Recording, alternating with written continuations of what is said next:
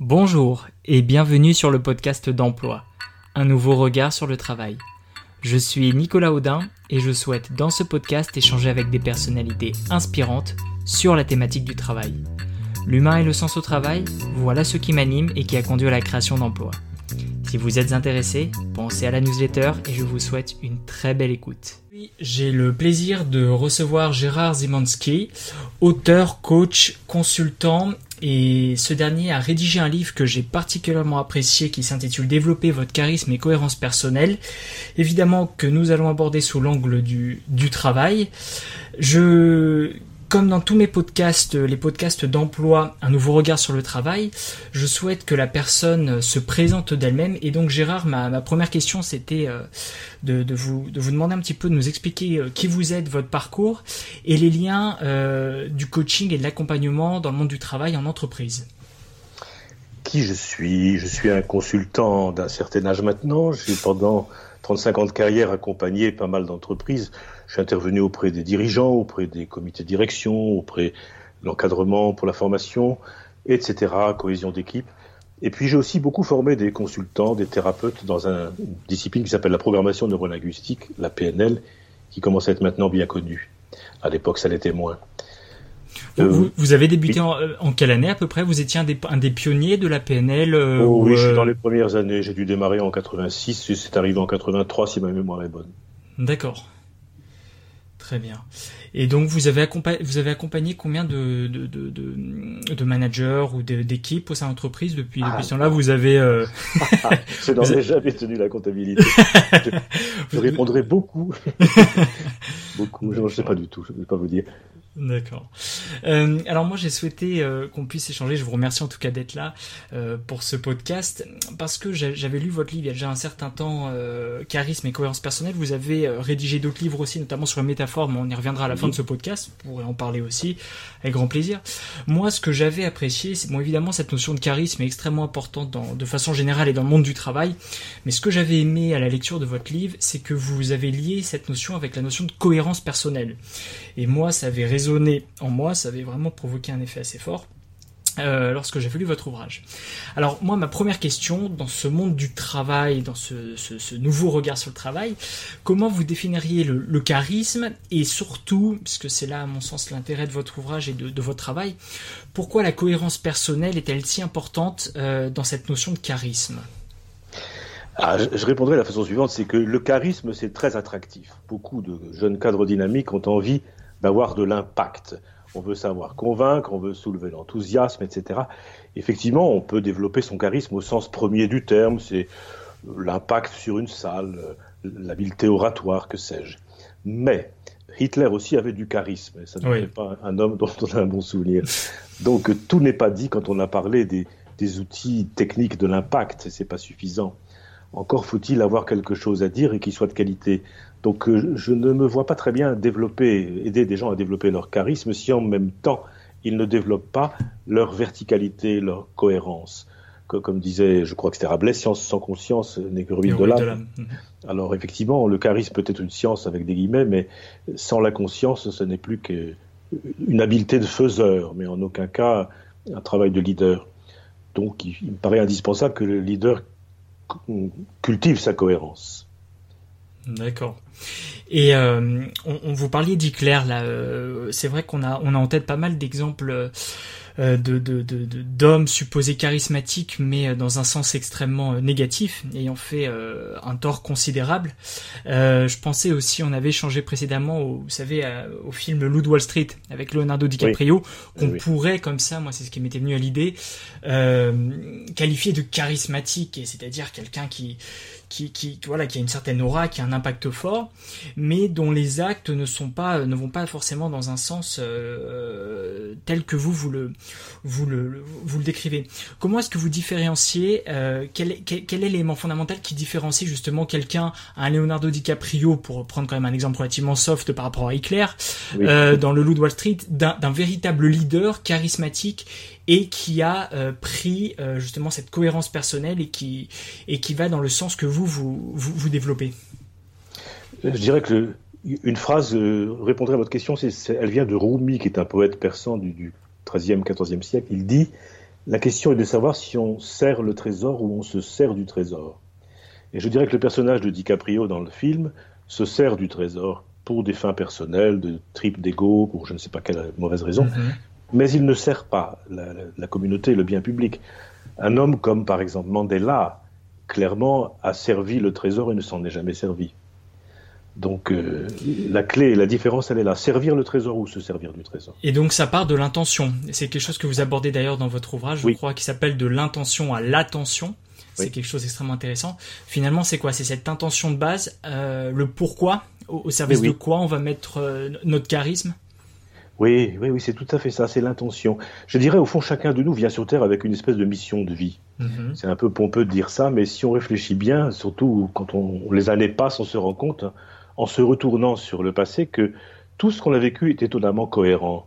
Dans le sens de la marche, le script paraît un peu hasardeux, chaotique, on ne sait pas bien où aller, on a des baffes, des vents latéraux qui, nous dérangent. La, vie, la vie donne des coups, c'est ça? Oui, elle donne des virus. Nous sommes dans le contexte du coronavirus. Hein, Complètement, mais oui, c'est ça. Alors, quand c'est passé sur autre chose, c'est des attentats, c'est n'importe quelle horreur qui, qui ponctue l'actualité. Mais on a une direction de vie, quelque part, on le sait au fond de nous, il y a une part de nous qui le sait. Quand on est là-dessus, l'énergie est libre, facile, puissante. Quand on s'éloigne de cette espèce d'axe de vie, les choses deviennent lourdes, laborieuses et mm, peu suivies d'effets. Donc il me semble qu'il appartient à chacun de se demander, mais au fond, qu'est-ce que je fais sur Terre quoi? C'est quoi le vrai sens de ma vie? Bien sûr qu'au premier degré, je suis peut-être cadre dans l'entreprise Tartampion, euh, j'anime des équipes, je suis directeur des ventes, ok, très bien. Mais ça, ce n'est qu'un prétexte théâtral. Hmm. Derrière, ce qui restera dans quelques années, c'est les hommes que j'ai accompagnés, en quoi ai-je contribué à ce que la vie pour eux change, qu'est-ce qu'ils se développent, qu'ils soient plus, plus conscients, plus ouverts, plus, plus nourris, que sais-je. Et ma mission, peut-être au premier, au premier degré, peut-être euh, cadre quelque part dans une entreprise, mais la vraie mission derrière, c'est peut-être quelque chose comme jardinier des hommes, pour, pour employer une métaphore. Enfin, chacun trouvera la métaphore qui lui convient, mais ce pourquoi nous sommes faits nous donne une énergie énorme. Hmm. Et ce, ce pourquoi nous sommes faits doit servir le trésor précisément. Si on regarde le, sens du mot charisme, si je me rappelle bien, ça vient du grec et ça date de la tradition chrétienne, des premiers chrétiens. C'est un mot qui voulait dire une espèce de don spirituel au service de la communauté. Hmm. Mais le, sens, c'est vraiment au service de la communauté. Si quelqu'un se révèle avec des dons de guérisseur ou des dons de je ne sais pas quoi, c'est pas pour lui, c'est pas pour ses beaux yeux, c'est parce que ça a une fonction dans le collectif. Et donc là où on s'inscrit quelque part avec les talents que la nature nous a donnés, notre histoire, nos, parents, notre école, etc., c'est fait pour servir une, cause au service de la communauté. Alors à chacun de bien connaître au fond son charisme et en s'appuyant là-dessus, on a beaucoup d'impact euh, sans perdre d'énergie. Hmm. Bien sûr, il faut aussi savoir parler, articuler, présenter des slides, bien sûr, ça c'est un autre sujet, c'est de la technique. D'accord.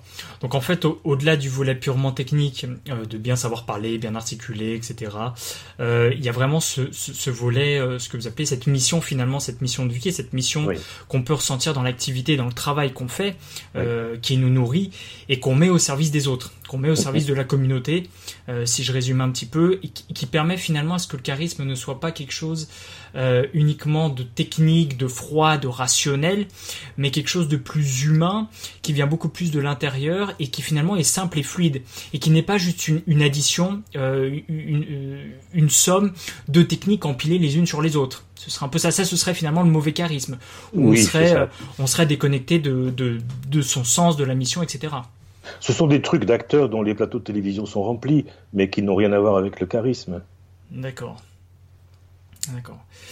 Euh, vous parlez dans votre livre euh, de savoir parler au corps, au cœur, à la tête et à l'être. D'ailleurs, c'est le titre d'un des chapitres de votre livre Développer mhm. charisme et cohérence personnelle que je recommande vivement. Qu'est-ce que vous voulez dire par là? Alors, j'imagine que c'est en lien avec ce, que vous venez de dire, mais plus précisément, si on devait creuser un petit peu euh, ce que vous ben. développez au sein de votre livre. Alors, on peut développer ça on sait qu'on a une tête, un cœur et un corps, au moins depuis Platon, je crois que c'est l'un des premiers à avoir euh, souligné ça. La tête, c'est le mental, l'intellect, c'est la partie de vous et moi qui a un diplôme, la seule qui, qui sera euh, couronnée par les universités. Le, moi émotionnel, ça c'est le cœur, n'est pas considéré dans notre société, un peu plus aujourd'hui qu'hier, mmh. depuis une vingtaine d'années, il y a des bouquins qui sortent sur l'intelligence émotionnelle, mais c'est encore très neuf. et notamment dans le monde de l'entreprise et du travail. Je, parle de l'entreprise. je me un jour faisant un topo sur l'accompagnement du changement à des cadres de chez PSA. Mm. J'avais devant moi 4, 80 gars. Quand je parlais d'intelligence émotionnelle, mais ils me regardaient comme, comme un ovni. Mais de quoi parle ce vous, vous parliez une langue étrangère, c'est ça, une nouvelle ah, langue Complètement, c'était totalement exotique. Et ils étaient très brillants dans leur domaine, le côté cérébral, très cerveau gauche, hmm. échauffé à blanc, appelons ça cerveau gauche, mais le côté émotionnel, je dis pas qu'ils n'en ont pas, mais il n'est pas, comment dirais-je, mobilisé. Ils n'en hmm. ont pas fait un outil de compétence. De, il n'est pas investi. Peut-être hmm. qu'ils ont à la maison une vie émotionnelle très normale, très dense et très charmante, mais dans le cadre du travail, euh, on a laissé son cœur au vestiaire. Non, non. Euh, la partie émotionnelle est aussi importante que la partie mentale euh, dans le travail, pour pas dire plus d'ailleurs. C'est-à-dire que finalement dans le travail, alors ça change peut-être et c'est en train de changer récemment, mais en fait pendant très longtemps, finalement dans l'inconscient collectif et dans, les injonctions qui étaient données, c'était vraiment de mettre uniquement son cerveau gauche, son mental, ce que vous appelez la tête, j'imagine dans votre ouvrage, euh, sur le devant. Oui, c'est ça que la tête. Et, donc de mettre le corps et le cœur euh, et l'être évidemment euh, en backstage, en tout cas en, en retrait. Ah c'est oui c'est ça. C'est un peu ce qu'on a demandé culturellement dans les 50 dernières années. D'accord. Euh, le, corps, on n'en a pas trop parlé, mais le corps a beaucoup souffert à travers les années dans l'histoire du monde du travail. On a commencé à faire des efforts avec les CHSCT là, depuis quelques mhm. décennies, mais enfin qui n'existe plus d'ailleurs, qui n'existe plus qu'on a rebaptisé, oui. CHSCT, euh, qui est une commission du CSE. Pardon, je j'oublie de me mettre à jour. Il n'y a pas de souci. en tout cas, le, corps est. CHSCT, excusez-moi, qui date des années 80, 82, c'est ça, c'est le oui, on est, bien, c'est 82. Hein, L'époque des qualité, etc. Et comment dirais-je, le, corps euh, mérite d'être pris en compte aussi à un niveau personnel parce que c'est notre base. Si le corps ne va pas bien, alors le reste ne va pas bien non plus. Hmm. Ça, c'est pour tout le monde, c'est pas seulement dans le monde du travail. Si je suis euh, surbooké, que je me couche tard, que je fais encore des mails à minuit, que j'ai des valises sous les yeux, je suis crevé, comment je peux penser intelligemment le lendemain? Comment je peux ressentir juste? C'est pas possible. Hmm. L'organisme déséquilibré génère un mental et, un moi émotionnel stupide. Alors, euh, commençons par soigner le corps. J'ai des enfants qui sont en Finlande, qui travaillent là-bas dans le monde du travail, et chacun rentre chez soi à 17h l'après-midi. Mm-hmm rien à voir avec chez nous où celui qui, qui part à 20h, on trouve qu'il part tôt, quoi. le, fameux présentéisme français, c'est ça? Ah là là, quel, quel corvée. Euh, et, d'ailleurs, est-ce que vous pouvez, vous pouvez aborder cet aspect-là au niveau de la Finlande, enfin, si vous avez des, des, choses à nous dire ou euh, c'est vrai que culturellement, est-ce qu'il y, a des, il y a un fait culturel, on a parlé du présentéisme français très fort, d'où ça vient et, et, et, pourquoi on a tant de mal en France? Et moi, je, je, enfin, je constate euh, dans, dans ma petite mesure, mais c'est vrai, et à titre personnel aussi, finalement à s'en défaire et que la personne, euh, en tout cas, qui, partirait vers 17h, euh, sera tout de suite euh, cataloguée ou en tout cas il y aura tout de suite une suspicion. et pourquoi finalement, j'allais dire les Allemands, vous parlez des pays scandinaves, j'ai vécu aussi, hein, enfin j'ai fait un semestre d'études au Québec, au Canada, où c'est aussi très fort, où les gens terminent beaucoup plus tôt le travail ce que disaient certains amis québécois, on a une vie après la vie, on a une vie après le travail. Euh, c'est quelque chose qui m'avait marqué. Et, comment est-ce que, vous auriez vous une grille de lecture qui, permettrait de l'analyser? Oh, De l'analyser, je sais pas, de la décrire peut-être. Vous connaissez la fameuse expérience des singes et des bananes, peut-être? Alors non, ça je, je, vous la raconte en bref. On a fait ça un jour vraiment, je ne sais plus qui l'a fait, j'ai perdu mes sources, mais en tout cas, mettez dans une salle un escabeau avec tout là-haut un régime de bananes très tentant, très bon et lâcher cinq macaques en liberté dans cette salle. Que font-ils? Ils se précipitent sur l'échelle pour attraper des bananes. Mais on a mis un dispositif en place qui fait que dès qu'on touche l'échelle, une douche froide glaciale remplit toute la pièce. Alors évidemment, les singes sont pas fous, ils apprennent très vite et ils n'iront plus vers les bananes parce qu'ils risquent d'être douchés. Ça, c'est le premier temps de l'expérience. Deuxième temps, on enlève un singe de cette première fratrie, si j'ose dire, on le remplace par un petit nouveau qui mhm. n'a rien connu des événements. Que fait-il? Bah, Dès qu'il arrive et qu'il voit les bananes, il se jette sur l'échelle, mais il peut même pas y arriver parce que les quatre autres le plaquent au sol. Alors il comprend pas, il comprend pas pourquoi on n'a pas le droit d'aller manger des bananes dans cette famille bizarre. Et puis on continue à changer comme ça les singes. Un deuxième ancien est remplacé par un deuxième nouveau, et le voilà plaqué au sol par tout le monde, y compris le nouveau converti. Au bout d'un certain temps, il n'y a plus que des singes nouvelle génération. Aucun des anciens n'est resté, la seule expérience qu'ils ont eue, c'est d'être plaqués au sol par les copains si on approche des bananes. Et dans cette salle, on a débranché la douche, on a remplacé des bananes tous les jours, et personne ne comprend pourquoi personne dans cette maison ne mange les bananes quand on est un singe normal. Ça s'appelle la culture d'entreprise. D'accord. Dès que quelqu'un se met à faire autre chose que ce que le collectif veut, il est plaqué au sol. Il y a une espèce d'implicite comme ça. Alors que, cette culture d'entreprise consiste à rentrer à 20h ou rentrer à 17h, je dirais ça c'est les contenus, mais le process est le même. C'est soumission à que va dire le collectif autour. D'accord, un, espèce d'effet de mimétisme finalement. oui. de, de euh, finalement la, pression sociale, le, la pression du collectif fait que et donc par exemple dans le cas de la Finlande et de vous évoquez le cas de vos enfants, cette pression sociale au collectif fait que justement si on termine trop tard, on sera jugé négativement. Ah oui, là on a plutôt l'air bête si on rentre trop tard, oui oui. Alors que chez nous ce serait finalement l'inverse. C'est ça. Donc euh, ouais. Tout à fait. Et qu'est-ce qu'il faudrait faire alors pour, euh, pour, pour euh, faire évoluer les, mentalités ou euh, est-ce que vous vous avez accompagné ce, des cadres sur ce genre de, de thématiques pour ou, faire évoluer le collectif Est-ce que vous avez il y a des outils alors j'imagine issus de la PNL ou d'autres techniques de coaching que, que vous disposez Qu'est-ce qu'il est intéressant de faire dans, dans ces cas-là? Il est intéressant d'être le premier singe qui osera manger des bananes. Comment je vais faire pour aller oser en haut de l'escabeau? Donc il faut bien mesurer que effectivement il n'y a pas de danger, il y a toute une prise en compte de bon sens à avoir et se donner le courage d'oser, oser affronter la vindicte populaire. Et ça, ça, crée une jurisprudence, ça fait un précédent, et, le système peut, peut, changer de culture très très vite avec ça. Il suffit que deux ou trois éléments se mettent à manger des bananes pour que l'ambiance dans l'entreprise change complètement. D'accord. Donc en fait, il faut quelques pionniers, j'ai envie de dire. Quelques pionniers, un groupe pilote. Qui fasse jurisprudence et qui installe une nouvelle énergie, une nouvelle atmosphère, euh, une nouvelle direction, et on partirait là-dessus. D'accord. Bah, c'est en tout cas extrêmement euh, vraiment intéressant. Euh, est-ce que euh, on a fait le tour Vous aviez d'autres éléments à, avancer sur le corps, le cœur, la tête, à Non, j'ai pas complètement répondu à votre question parce qu'on a parlé de la tête, ça, ça va, c'est facile, tout le monde voit ce que c'est. Elle est diplômée. Le cœur, on commence à sentir un peu mieux. Le corps, ça, il n'y a pas de problème, tout le monde en a un. Mais l'être, là, c'est une question peut-être plus subtile qui, pour certains, va, laisser un, un regard perplexe. C'est quoi l'être? Appelons ça, je sais pas, notre moi essentiel, c'est ce que nous sommes à la naissance avant d'être conditionnés. Quand vous êtes un bébé dans les bras de vos parents, euh, votre tête n'est pas encore formatée. Il n'y a mhm. aucune croyance là-dedans, aucun langage, aucune mathématique, rien. Vous êtes une éponge, enfin, le bébé est une éponge. Page blanche, éponge, on va appeler ça mhm. comme on veut. Du côté cœur, c'est pareil, ça reste très sommaire. Les émotions du petit enfant, ça va aller de j'ai faim, je suis satisfait, etc. Euh, le moi émotionnel n'est pas très formaté, en tout cas. Et le corps non plus, ma foi, il est tout neuf. Donc tant on est là, on est là, on est génial. Et, tous les parents qui ont tenu un bébé dans les bras savent qu'ils ont là la plus grande valeur du monde. Mm-hmm. C'est ineffable, il n'y a pas besoin de le dire. Il suffit de jeter, de regarder, de plonger ses yeux dans les yeux d'un nouveau-né, on se rend compte qu'on va se noyer. C'est énorme, quoi. Ça, c'est l'être. Et nous avons en nous cet être-là qui est génial, qui a un potentiel d'adaptation énorme, la preuve, c'est qu'il a su s'adapter même à votre famille, à la mienne, à notre France ici, à notre culture, enfin bon, en des temps parfois difficiles, parfois faciles.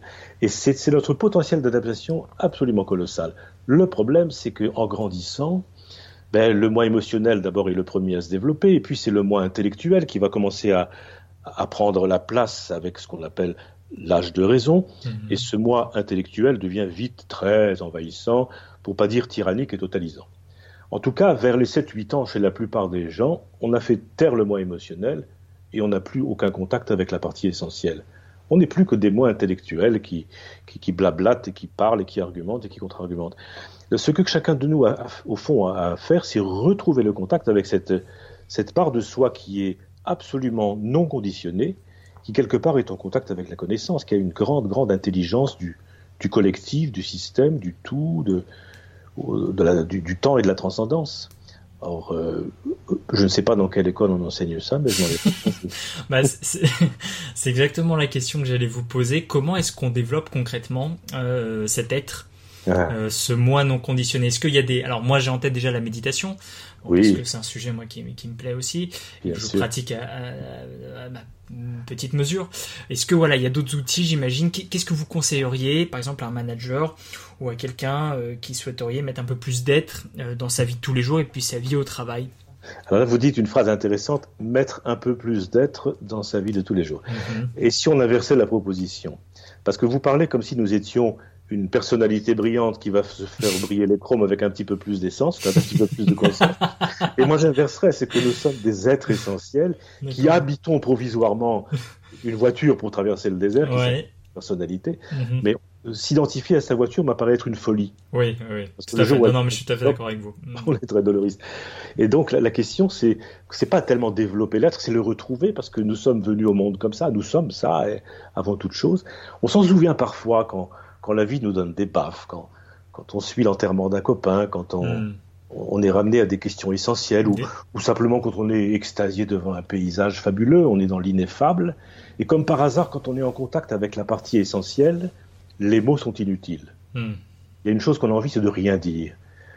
Euh, on, ressent ça quand on est dans des énergies comme la gratitude, comme hmm. la joie tranquille. Ça, ce sont les, comment dirais-je, les symptômes qu'on est en contact avec son essence. Dès qu'on est dans l'excitation, l'enthousiasme, la fureur, la compétition ou je ne sais pas quoi, on n'est plus du tout dans l'essence. On est dans les, dans les tripes égotiques habituelles, quoi. Hmm. Donc, euh, à chacun de trouver le moyen de, de retrouver en lui, de développer cette partie-là. Il y a bien des écoles pour le faire, ça c'est pas le monde du travail qui va l'offrir. pas encore. oh, quelquefois oui. pas encore, mais peut-être, peut-être plus à l'avenir, qui sait. Et, sur ces techniques, ou sur ces moyens de les retrouver, vous auriez quelques exemples à donner ou pas euh, de, votre expérience de, ce qui a été dit Est-ce qu'il y aurait. Euh, qu'est-ce qui vous viendrait à l'esprit? Bah, Je dirais déjà que pour se connaître, pour, développer cette partie-là, il faut déjà savoir ce qu'on n'est pas. Mhm. La plupart des gens ne sont pas très conscients de comment ils fonctionnent. Nous sommes relativement robotisés, automates, et que ce soit au niveau mental ou au niveau émotionnel, nous agissons, ou plutôt nous réagissons au quotidien, par des patterns, comme on dit en anglais, par des, modèles automatiques. C'est un peu un peu Pavlov quand on tape sur le genou et hop, la jambe se redresse. Et on, croit qu'on est intelligent, mais, Dans, les phrases qu'on prononce, en réalité, elles sont tellement mécaniques. Oui, ouais, tout à fait. Et nos réactions, nos attitudes, etc. Tout est oui. On est très prévisible finalement. C'est ce que vous indiquez d'ailleurs dans votre livre. On va y revenir après. Mais enfin, je vais se terminer sur la créativité. On y reviendra après. Oui, ben, on est effectivement très très prévisible, en ce sens que, enfin, regardez les gens autour de vous, quand on les voit vieillir, on dit, oh là là, celui-là, oh là là, plus il est vieux, plus il devient vieux, plus il ressemble à son père. on a tous entendu ça. ce qui est pas, ce qui est souvent pas un compliment, mais. Généralement, c'est pas un compliment, oui. c'est un compliment, on dit pas comme ça. Et effectivement, on est un peu condamné à ressembler à nos parents, ce qu'ils avaient de, les pauvres de, de, souffreteux et de décalés, parce que parce qu'on n'a jamais pris le temps de se rendre compte qu'on faisait la même chose et que c'était devenu automatique, inconscient. On, a attrapé ça quand on était tout petit par un mimétisme enfantin. On, on était bébé devant ces immenses colonnes du temple que sont nos, nos éducateurs là. Qu'est-ce qu'on veut? On veut être comme eux. On veut, avant même de savoir parler, on, on veut être du club, alors on leur ressemble, on fait comme eux.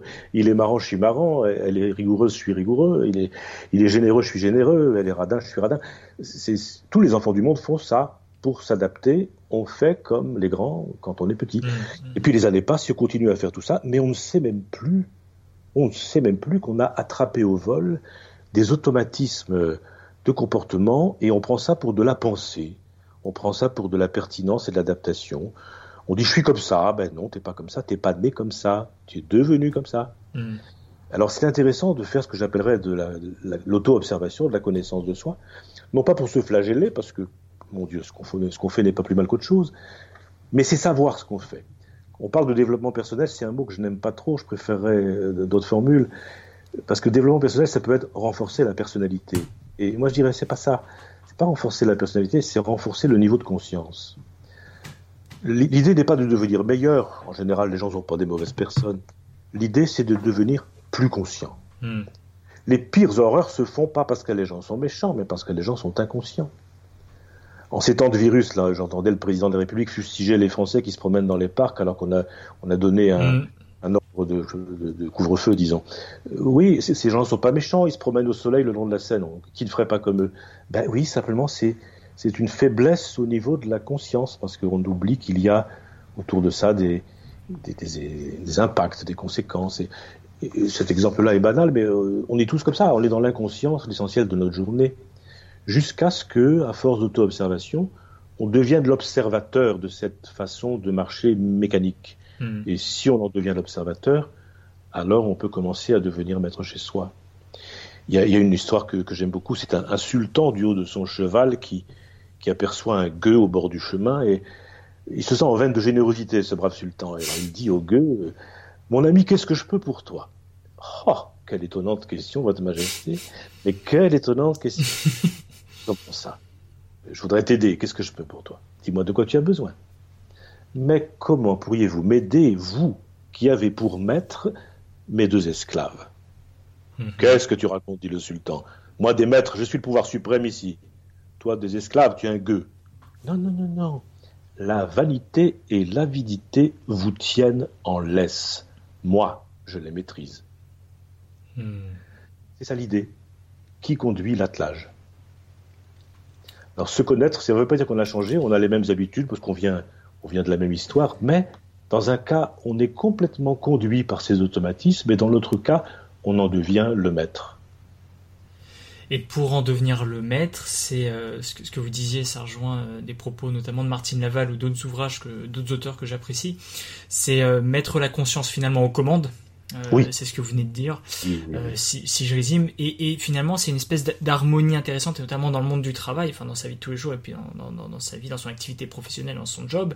Un mélange, j'allais dire harmonieux, en tout cas le plus harmonieux possible, entre le corps, le cœur, la tête, finalement, et, et, et revenir à son être.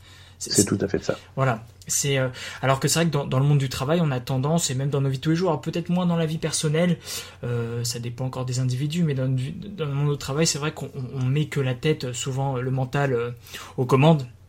Oui. Euh, euh, et c'est vrai que c'est ce qui pose problème. Euh, et cette inconscience d'ailleurs, euh, ça va revenir sur le point que, que, je souhaitais aborder avec vous. Vous, vous abordez dans votre ouvrage longuement cette notion de créativité. Et d'ailleurs, j'ai pour les gens qui, qui, qui ok, je recommande d'ailleurs de lire votre ouvrage Développer charisme et cohérence personnelle. Il y a un moment, il y a une feuille, une page, je sais pas si vous en souvenez, où vous, c'est une page blanche et vous écrivez poète dessus. D'ailleurs que moi j'étais dans ma lecture, bien bien euh, programmé, formaté euh, euh, dans ma lecture tranquille, bon très agréable. Et puis là tout d'un coup poète. Et c'est vrai qu'il y a eu cette espèce de rupture, ça s'appelle rupture de pattern, une espèce de crampe de cerveau là, un, bug à l'intérieur. Et, et, vous l'expliquez, et j'aimerais que vous reveniez dessus justement parce que l'effet moi que ça m'a fait, c'est que j'ai eu un petit sourire en coin et je me suis dit bien joué, bien joué parce que ça a eu l'effet escompté. Et justement, euh, là où je, souhaite amener notre, notre, notre conversation, c'est euh, que vous, vous, vous, vous, demandez, enfin en tout cas vous, vous sollicitez, vous, vous exaltez à une certaine créativité. Et finalement, ce serait quoi? Ce serait sortir de cette inconscience, aller vers la conscience et cette conscience de mettre en avant la créativité, de quitter un peu nos, nos automatismes si bien, si bien ancrés? Oui, je dirais que la créativité, c'est le domaine de l'être. C'est pas du tout le domaine de, du mental, ni de l'émotionnel, ni du corps qu'on appellera l'ego pour les regrouper dans quelque chose, mais mhm. non, non, la créativité, c'est exclusivement le domaine de l'être. Les autres savent faire de l'adaptation, de la copie, mais pas du neuf.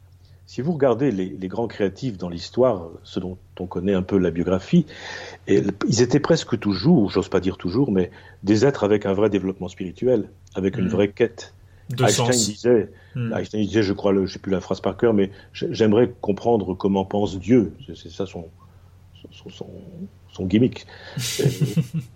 Blaise Pascal, n'en parlons pas, enfin tant d'autres. Hein. Ils avaient une quête spirituelle qui va de pair, euh, Nikola Tesla par exemple, et tant mhm. d'autres. Et ceux-là, forcément, ont amené des grandes choses nouvelles parce qu'ils sont entrés dans un niveau de conscience où, où on est en contact avec la connaissance. Si on reste uniquement dans la logique, la logique, euh, comment dirais-je, mentale, par exemple, pure et dure, oui, on ne peut pas faire de neuf. On mhm. ne peut que, que, disséquer. Euh, alors comment faire? Bah, Comment faire? Je dirais, il y a déjà entraînement longue durée, c'est faisons conscience avec cette partie, faisons contact pardon avec cette partie essentielle qui est en nous, développons, familiarisons-nous avec elle et on va voir comment. Et, connaissons notre ego dans tout ce qu'il a de sympathique et de prévisible et de parfois casse-pied. Ça, c'est euh, à long terme. Devenons mmh. un outil efficace soi-même. Et deuxièmement, comment organiser ça en entreprise, dans un atelier, dans une équipe? Alors là, il faut des méthodes. La méthode, ça s'appelle intention et attention sans tension. Je m'explique. L'intention, c'est une espèce de décision que on va y arriver, on plante le décor, on pose la question. Alors elle peut être très technique, hein. pour Edison, quelle est la molécule qui permet l'incandescence dans une lampe, etc. Mm-hmm. Ça peut être n'importe quoi de, de, de c'est valable pour un expert comptable, un soignant ou un, agriculteur. Donc, euh, saturer son cerveau avec la question qui se pose, qui est une vraie question, comment résoudre tel problème, et, se donner l'intention de, de la résoudre de manière créative. Et après ça, on va se promener. Après ça, on lâche prise, on oublie, on va dans la nature, on va, au concert, on va... Et ça va venir parce que ça ne vient pas en poussant fort sur les boyaux de la tête, ça vient en recevant. Hmm. On, ne, on ne pompe pas de la créativité, on la reçoit. C'est plutôt une réception. Que finalement, on émet une intention, on émet une, une direction de façon très très très poussée, en tout cas très forte, et derrière on, on l'oublie, enfin on, on lâche, enfin ce qu'on appellerait certains lâche prise, c'est-à-dire et après on l'oublie. Et on l'oublie. Et la réponse va venir. C'est 100% des cas, euh, euh, vous, vous, le diront. C'est comme si vous jetiez une bouteille à la mer, elle va revenir sur la plage. Simplement, mm. vous ne savez pas à quel moment. Mm. Alors là, le monde de l'entreprise est un petit peu handicapé parce qu'on a l'habitude de l'efficacité, on, de la performance, mm-hmm. la zapette, la performance, etc. Or, euh, le travail avec la partie créative, il ne marche pas sur ce mode-là. Si j'osais une comparaison, je dirais que le mode ordinaire de l'entreprise, c'est celui du chien. Mm-hmm. Médor vient ici, hop, il arrive en C'est on-off. Euh, désolé pour nos amis les chiens, mais. Mais j'adore les chiens. le, chat, c'est très différent. Vous n'allez pas dire au chat, Minou ici, parce que Minou, il vient pas. Minou, il, vous regarde. Bah, Oui, c'est celui-là pour qu'il se prend.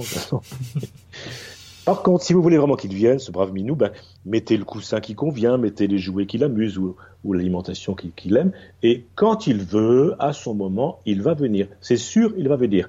Mais pas quand vous voulez et pas comme vous voulez. Donc, quand on entend de créativité, il faut se mettre plutôt du côté du monde des chats que du monde des chiens. Hmm. Ça veut dire qu'il faut donner du temps au temps et il faut se, donner l'espace pour relâcher les tensions. Le grand ennemi, c'est les tensions émotionnelles. Hmm. Si on fait tomber les tensions émotionnelles, si on pratique la méditation, la décontraction, toutes sortes de yoga et compagnie, on va se faire déjà beaucoup de bien. Donc, vous, par exemple, à vos, aux cadres que vous coachiez dans le passé, euh, vous les incitiez à méditer, à se relaxer, à, recontacter cette part-là, à être plus créatif. Oui, bien sûr.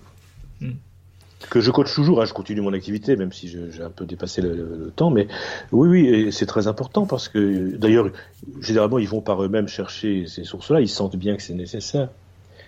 Faire baisser la tension émotionnelle. Hmm. Soigner le corps avant tout le reste, et le cœur aussi. Non, c'est très beau. Euh, un, petit point de précision euh, qui moi me parle complètement et d'ailleurs le blog emploi euh, c'est un nouveau regard sur le travail et, moi c'est l'humain et le sens au travail. C'est vraiment deux mmh. deux axes qui moi me tiennent à cœur et c'est pour ça que j'ai créé ce blog et ces podcasts. et c'est extrêmement, j'adore le fait qu'on en discute. Quand vous parlez de spirituel, qu'on recadre les choses, on est bien d'accord qu'on n'est pas sur un volet religieux. Parce que parce que quand j'ai évoqué ça avec certaines personnes, il y a et ce qui est compréhensible, il y a cette amalgame qui est souvent fait de spirituel est égal à religieux. Or, on est bien d'accord que, enfin, dans mon sens à vous, et peut-être vous donner votre sens, qu'est-ce qui est spirituel quand vous, vous, vous, abordiez le fait que justement ces personnes créatives, en tout cas, euh, avaient une dimension spirituelle forte, on parle bien du sens. Euh, oui. Quelle est votre définition, vous, dans, votre, dans, dans cette démarche de spirituel? Ben, je dirais spiritualité au sens littéral, c'est la vie de l'esprit. Hmm. Euh, on est venu au monde un jour, on va mourir un jour, on le sait. D'où on vient, on ne sait pas. D'où allons-nous, on ne sait pas trop. Mais c'est une question qui nous taraude tous. Hmm. Alors, chacun va répondre à sa façon. Les religions vont donner des légendes euh, toutes plus, euh, comment dirais-je, renforcées les unes que les autres. Les athées vont créer une nouvelle religion qui s'appelle l'athéisme. Mais tout ça sont autant de systèmes de croyances qui, qui aident à vivre, mais qui ne sont pas la spiritualité. Hmm. La spiritualité, pour moi, c'est le réel, c'est qu'est-ce qui se passe réellement. C'est le, pas les théories qu'on échafaude, c'est pas les légendes qu'on raconte, c'est que se passe-t-il vraiment hmm. Que se passe-t-il vraiment quand on travaille avec la partie intuitive de soi Et Comme par hasard, euh, quand on entre là-dedans, je dirais que dans toutes les religions, au fond, si on regarde bien, il y a eu à l'avant-scène des officines de pouvoir qui, qui, ont surtout laissé des mauvais souvenirs, et derrière, il y a eu des obscurs qui ont fait le vrai job. Si je prends par exemple le, modèle catholique qui est peut-être le plus connu en France, bah, on sait bien que les appareils de pouvoir ne sont pas très reluisants depuis, depuis au moins 2000 ans. En revanche, regardez le monachisme, regardez comment Clairvaux, comment Cluny, comment les abbayes ont, mm. On fait valoir le savoir, les mathématiques, les sciences, la médecine, et comment que l'Uni a ensemencé l'Europe, c'est assez génial. C'est pas les appareils de pouvoir d'une religion, c'est les chercheurs de vérité à l'intérieur d'un cadre culturel qui était cette religion-là. Mais vous avez la même chose, euh, les soufis chez les musulmans, ou, chez les juifs, ou chez d'autres encore. Je dirais les religions sont un, décor extérieur culturel et provisoire, mais reste que derrière, il y a toujours eu des hommes qui cherchent sincèrement à, à contacter le réel, à se mm. développer à un niveau essentiel. Et c'est ces hommes-là qui ont ensemencé notre civilisation avec, euh, avec les mathématiques, avec la médecine, avec les arts. C'est assez, assez, génial de, de tracer l'histoire, mais c'est peut-être pas le sujet du jour. Mm. Non, non, mais c'est très intéressant, quoi qu'il en soit. Sur euh, la créativité, je, reviens au fait que quand vous vous coachez euh, des cadres en entreprise, etc. Euh, comment Alors on a déjà abordé le fait, un peu ce point, mais j'imagine que pour certains c'est très dur de revenir à la créativité, à ce sens spirituel.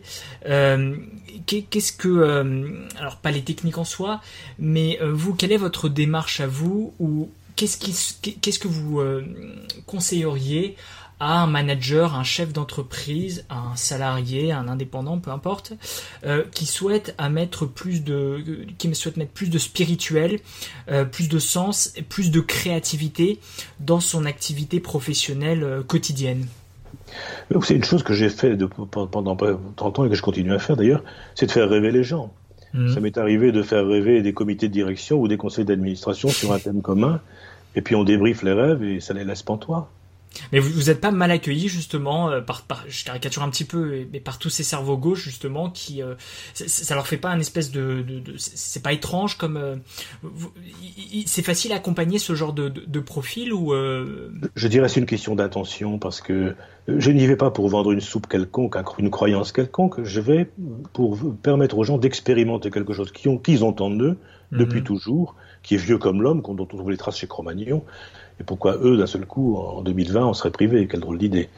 Donc j'ai fait l'expérience, ne me croyez pas, just do it. Hmm. Et quand ils s'aperçoivent que ça marche, je me souviens, c'est un comité de direction, j'étais une dizaine comme ça, assez rationnel dans une boîte genre expertise comptable. Et ils avaient un projet de, d'entreprise, enfin j'ai oublié le détail maintenant, mais ils ont une journée entière, ils n'ont pas labré, est-ce qu'on fait comme ci, est-ce qu'on fait comme ça? Ça devenait vraiment très stérile, écoutez les gars, on va aller se coucher, on va tous faire un rêve là-dessus, et puis demain on se le raconte. Alors il y en a les deux tiers qui me regardent comme, comme une drôle de, bestiole. c'est quoi ce zinzin, c'est ça? D'abord je me rappelle jamais de mes rêves, c'est complètement cinglé, c'est Pas de problème, s'il y en a même ne fût qu'un parmi vous qui revient avec un rêve le lendemain, et ben le lendemain, je crois qu'il y en avait la moitié qui avait un rêve, et, les plus rationnels par, par comment dirais-je, de façon surprenante, et c'est ceux qui avaient les, meilleurs rêves, quoi.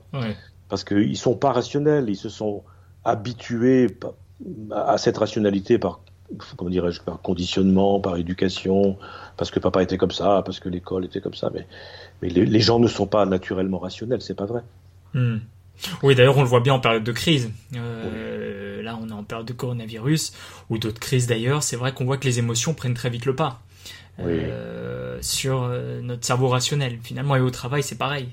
Euh, généralement, on est finalement on est des êtres plus, beaucoup plus émotionnels que ce qu'on veut bien se le dire. Ça, c'est sûr. et que ce qui est dit dans le, dans le monde du travail.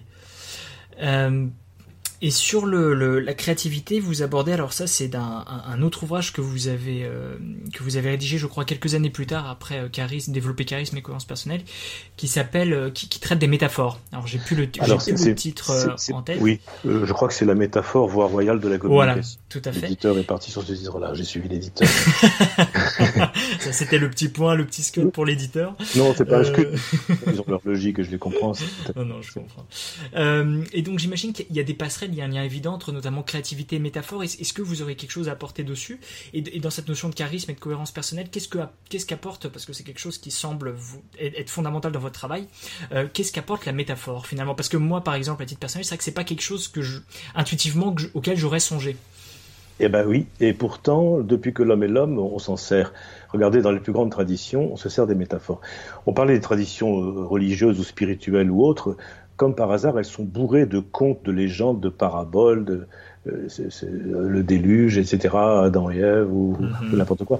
Les contes orientaux, on adore ça, mais si on les prend comme étant de la nourriture pour les enfants, c'est un niveau de lecture. Comme disait Jorge Buxa, il dit les contes sont faits pour endormir les enfants et mhm. réveiller les adultes. Si vous voulez, avec un conte, vous pouvez réveiller drôlement des adultes endormis. Et c'est pour ça que je m'en sers pas mal, parce que le, conte agit un peu comme un cheval de Troie. On l'écoute mhm. comme une histoire innocente. Oh, c'est une histoire de, roi, de princesse, de grenouille, que sais-je. Mais on a laissé rentrer le cheval dans la muraille, quoi. Et euh, après ça, il va faire son effet. Le cheval de Troie va déverser son contenu. Et le conte peut vous parler quelquefois huit jours après l'avoir entendu, ou trois mois, ou trois ans. Et c'est finalement aussi un moyen de. Vous parlez d'ailleurs d'en développer charisme. Alors, j'ai peut-être pas la bonne prononciation, je m'en excuse par avance. C'est Nasruddin, c'est ça? Oui. Euh, vous, vous, l'évoquez très régulièrement. C'est assez drôle. Je connaissais pas. Bon, j'imagine que les personnes de culture euh, euh, du Moyen-Orient, culture musulmane ou d'Afrique. Après, vous vous, vous, vous, vous, vous confirmerez ou pas mes propos parce que je dis peut-être une bêtise, mais on, probablement beaucoup plus cette euh, cette euh, cette connaissance-là sur Nasruddin, mais peut-être en dire quelques mots. Et finalement, les métaphores, c'est un moyen en quelque sorte de de passer outre les résistances euh, qu'un manager, qu'un qu'un qu'une personne, qu'un directeur ou même que quelqu'un dans sa vie de façon plus générale euh, euh, pourrait avoir. Oui, c'est tout à fait ça. C'est au moins ça. Ce n'est pas que ça, mais c'est au moins ça. Si on le met dans le cadre du monde du travail, c'est un moyen formidable de passer les résistances. C'est un outil pédagogique pour faire comprendre des tas de choses. Par exemple, tenez l'histoire suivante qui, qui, est assez connue, je crois, mais dans cette histoire d'Asroudine est contrebandier tous les jours que Dieu fait, il passe à la frontière avec son âne chargé de deux gros sacs en osier. Et tous les jours, le douanier le fouille parce qu'il est certain que cet individu est un truand. Ça dure des années, ça dure 20 ans. Et le douanier prend sa retraite. Ah, alors il retrouve Nasruddin au bistrot et lui dit Mais mon ami, tu peux me dire maintenant, je suis pour toi inoffensif, qu'est-ce que tu as fait pendant toutes ces années? Tu fais de la contrebande, n'est-ce pas? Mm-hmm. Mais oui, bien sûr, dit l'autre. Enfin, c'est pas possible. Comment est-ce que j'ai jamais pu te piquer pendant 20 ans? Parce que je suis pro, toi tu es pro de la douane, moi je suis pro de la contrebande, c'est comme ça. Mais enfin, d'Asrodine, qu'est-ce que tu passais pendant toutes ces années? Je passais des ânes. Alors cette histoire-là, elle est très forte, parce que tout le monde fait attention aux sacoches, on va fouiller les sacs et on va pas s'occuper de l'âne. Si vous rapprochez ça de la communication, la plupart des gens sont très très attentifs au contenu des communications sans faire attention à la manière dont elles sont communiquées. Mhm. Le process est souvent beaucoup plus instructif que le contenu. Et c'est un peu l'essence de la PNL qui est derrière et de la systémique. Au lieu d'écouter ce que disent les gens, écoutons comment ils le disent. Mhm. Souvent, on va avoir des outils d'intervention beaucoup plus pertinents. Parce que sur le contenu, on aura avis contre avis, euh, argumentation contre argumentation, et ça, ça tourne en rond. Mhm. En revanche, sur le process, on peut faire basculer vraiment des systèmes. Bah, cette histoire de Nasruddin qui se veut très très naïve et très, un peu histoire belge sur les bords, mais elle contient quelque chose de très profond, si on veut bien. Et ce que je vous dis là n'est qu'un niveau de lecture, il paraît qu'il y en a au moins sept. ce sera celui du jour. Bah, c'est très bien. Euh, alors j'avais un point sur euh, justement euh, finalement ce serait la forme euh, en tout cas peut-être que dans le monde du travail de façon plus générale aussi on a tendance à trop privilégier le contenu ce que vous expliquiez que la forme que le process. Et, et, ça fait écho à, certaines études qui démontraient que finalement la communication non verbale était beaucoup plus importante et était beaucoup plus retenue que les mots qui étaient exprimés. Ça, rejoint un petit peu ce que vous dites, c'est ça? Oui, tout à fait, tout à fait. Et, est-ce que la, la PNL, euh, par exemple, bon, c'est un sujet, moi, je je, je connais pas. Hein, mm. J'ai lu quelques ouvrages dessus, euh, mais est-ce que qu'est-ce que est-ce que la PNL, par exemple, aurait quelque chose à, à, apprendre en entreprise, dans le monde du travail euh, Est-ce qu'il y a, y a des outils Vous parlez de ça. Je sais qu'il y a la modélisation aussi. Est-ce qu'il y a des choses qui vous viennent à l'esprit sur ça, euh, qui, la voix, la métaphore, qui pourrait euh, finalement aider quelqu'un euh, à, à, à retrouver alors son être, ou en tout cas à se, reconnecter un peu plus à sa cohérence personnelle euh, disons qu'il y a un peu de questions dans ce que vous dites là. Il y a beaucoup d'outils dans la PNL qui seraient très, sont très très utiles au monde de l'entreprise parce que j'ai formé des, gens à la PNL dans des formations certifiantes pendant plus de 30 ans et ces gens sont allés devenir des consultants des cabinets connus et pas des managers et autres que ça sert, ça sert parce que ça sert visiblement. Mhm. Sinon, ce serait pas fou, ce serait parvenu. C'est une boîte à outils extrêmement sophistiquée, précise, intéressante. Alors vous résumez la PNL comme ça, c'est très très court, mais hmm, Je dirais que l'histoire de Nasruddin avec l'âne à la frontière là, donne bien la quintessence. Ben, ben, tout, n'est pas dit. Hein. Hmm. Euh, par exemple, il y a en PNL un outil formidable qui, consiste à créer le rapport. Créer le rapport, c'est quoi? On comprend bien, c'est créer un rapport de confiance, mais euh, on le sait bien qu'il faut créer la confiance. tous les commerciaux savent ça, tout le monde le sait. Oui, mais avec la PNL, on apprend à, approfondir cet outil-là euh, à un autre niveau qu'une simple astuce de, conviction. Quoi. Hmm. Il, y a, dans la PNL beaucoup d'outils intéressants. Il y a un, un outil génial que j'utilise beaucoup qui s'appelle les positions de perception. Alors ça, c'est formidable.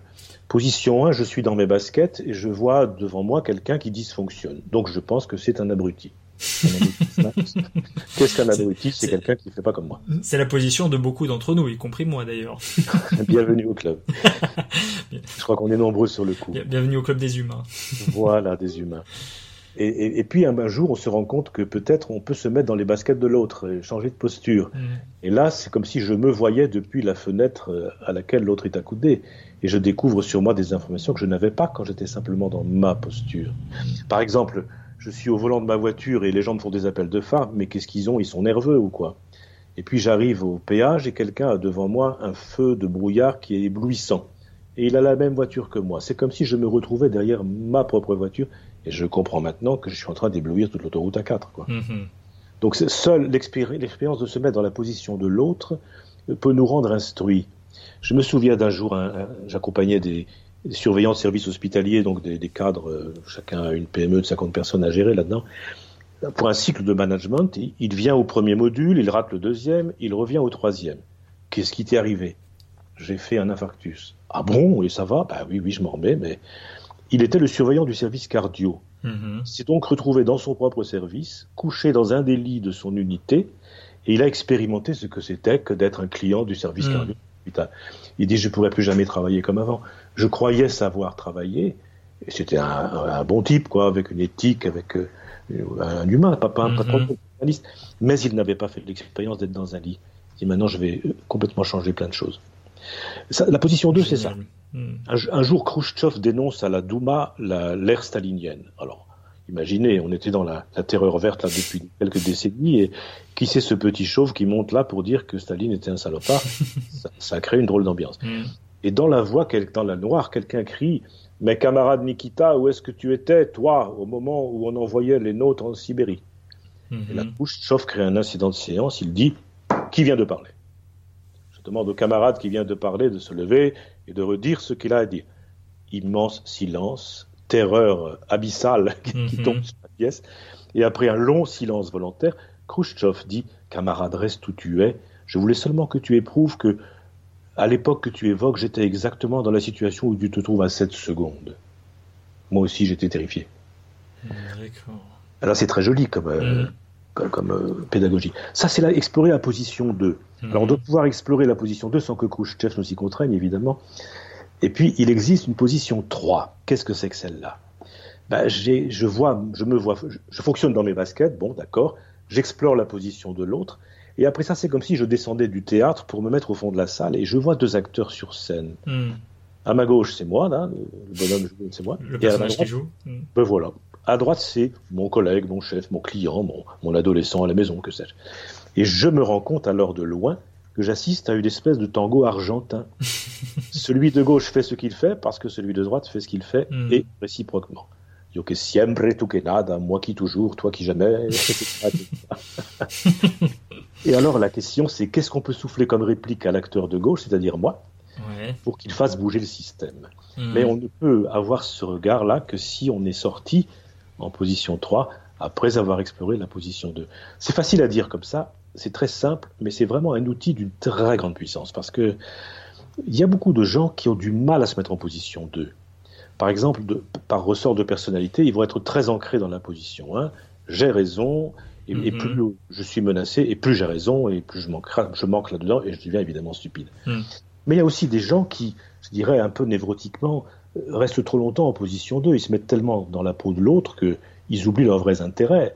Ils n'osent plus facturer leurs prestations parce qu'ils veulent pas que leurs clients soient, mm. en posture. Mais enfin, il faut, vivre aussi. Quoi. Ils se perdent, oui. Hmm.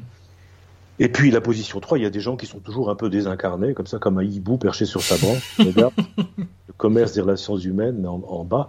il va falloir un jour redescendre parce qu'on on ne vit que de ses chaussures quand même. Hein. Hmm.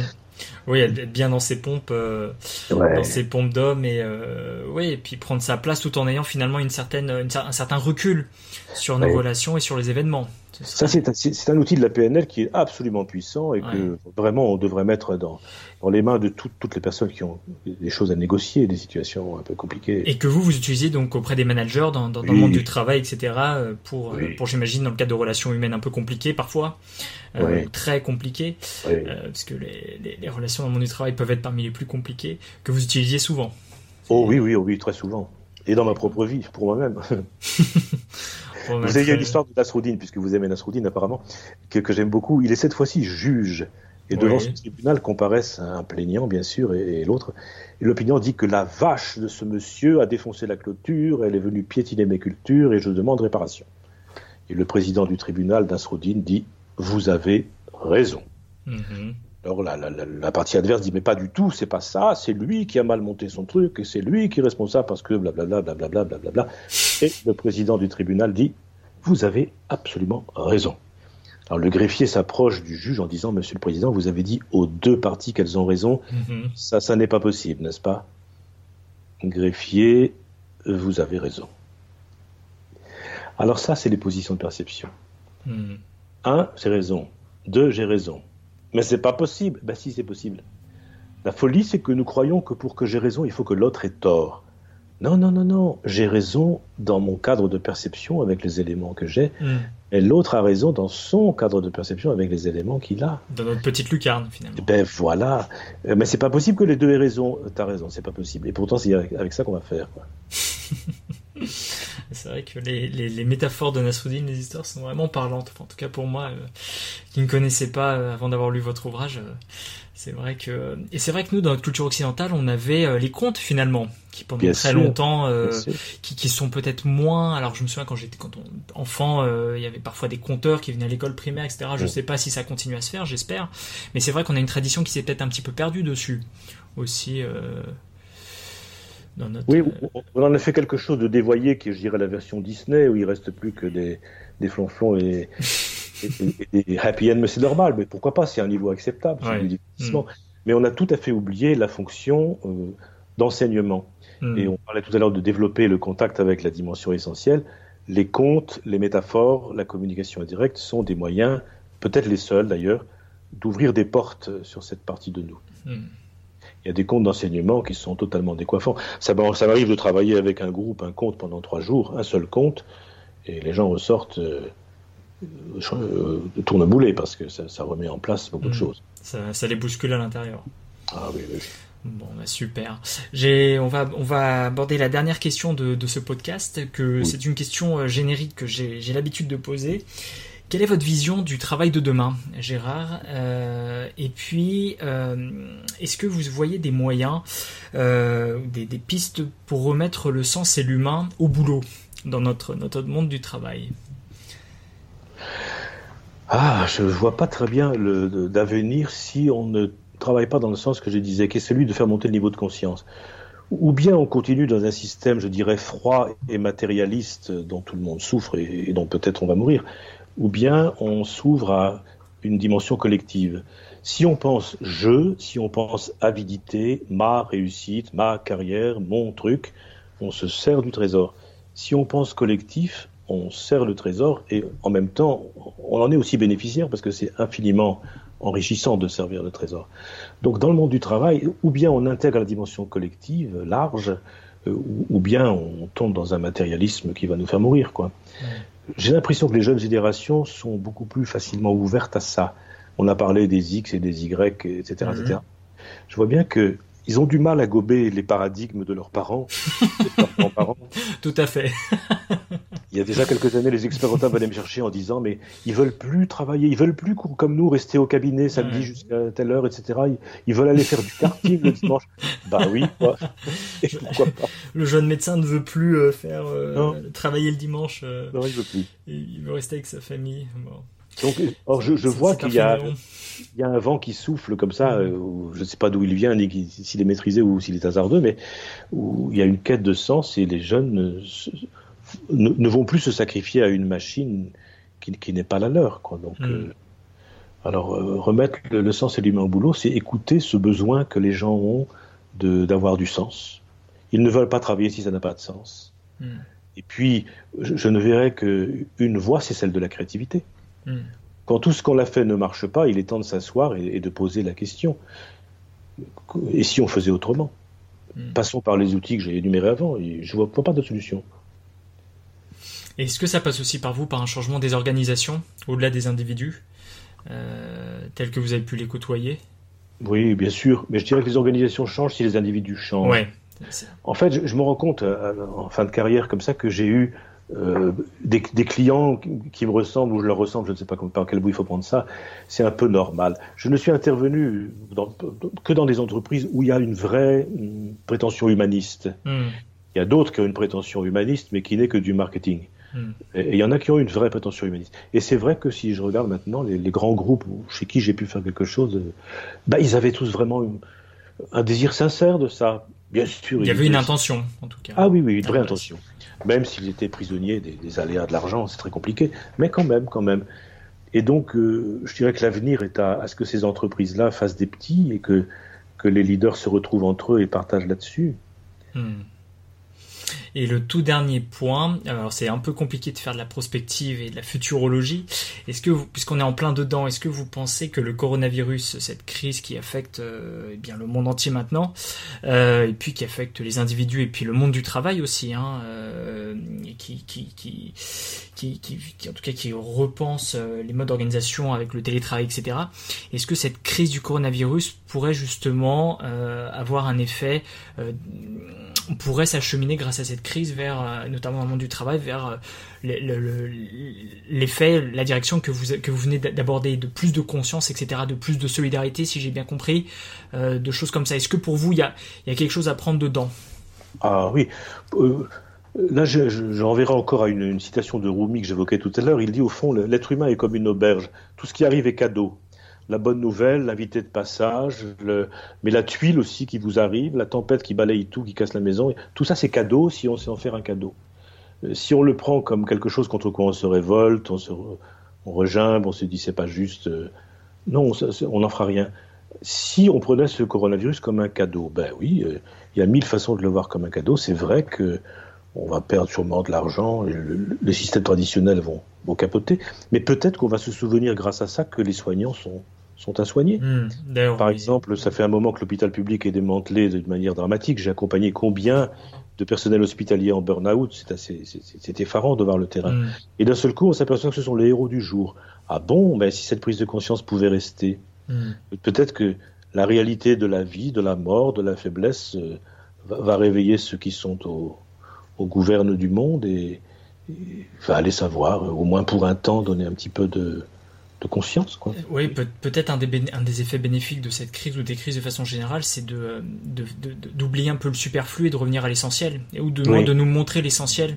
C'est ça. Euh, notamment pour les personnels soignants, et d'ailleurs, on les, je leur exprime toute, euh, enfin, on leur exprime toute la, gratitude euh, pour ce qu'ils font et ce que vous dites est très vrai, euh, surtout quand on connaît les conditions parfois dans lesquelles ils travaillent. Est-ce que il y a un moyen de vous contacter ou est-ce que vous avez, vous voulez présenter peut-être un petit peu vos ouvrages ben, vous me retrouverez dans trois ouvrages, celui que vous avez évoqué aujourd'hui qui s'appelle Développer charisme et cohérence personnelle, un second qui traite de la métaphore, des contes, c'est toute une culture un peu trop oubliée chez nous mais qui a une grande puissance de transformation, et un troisième qui parle de systémique sur un mode euh, fort abordable, ça s'appelle Moi, toi, nous, virgule, petit traité d'influence réciproque. Je l'ai fait celui-là à quatre mains avec François Balta, qui est, à mon sens, euh, une des personnes les plus compétentes en systémique aujourd'hui. Donc voilà un moyen de me retrouver. Et sinon, euh, peut-être on s'adresse à votre site pour me joindre en cas de besoin. Merci à Gérard Zimanski pour cette interview. Retrouvez l'ensemble des articles et des podcasts sur en-loi.com. N'hésitez pas à me faire des retours concernant ce podcast et à le partager tout autour de vous. Pensez aussi à la newsletter si vous êtes intéressé et on se dit à une prochaine fois.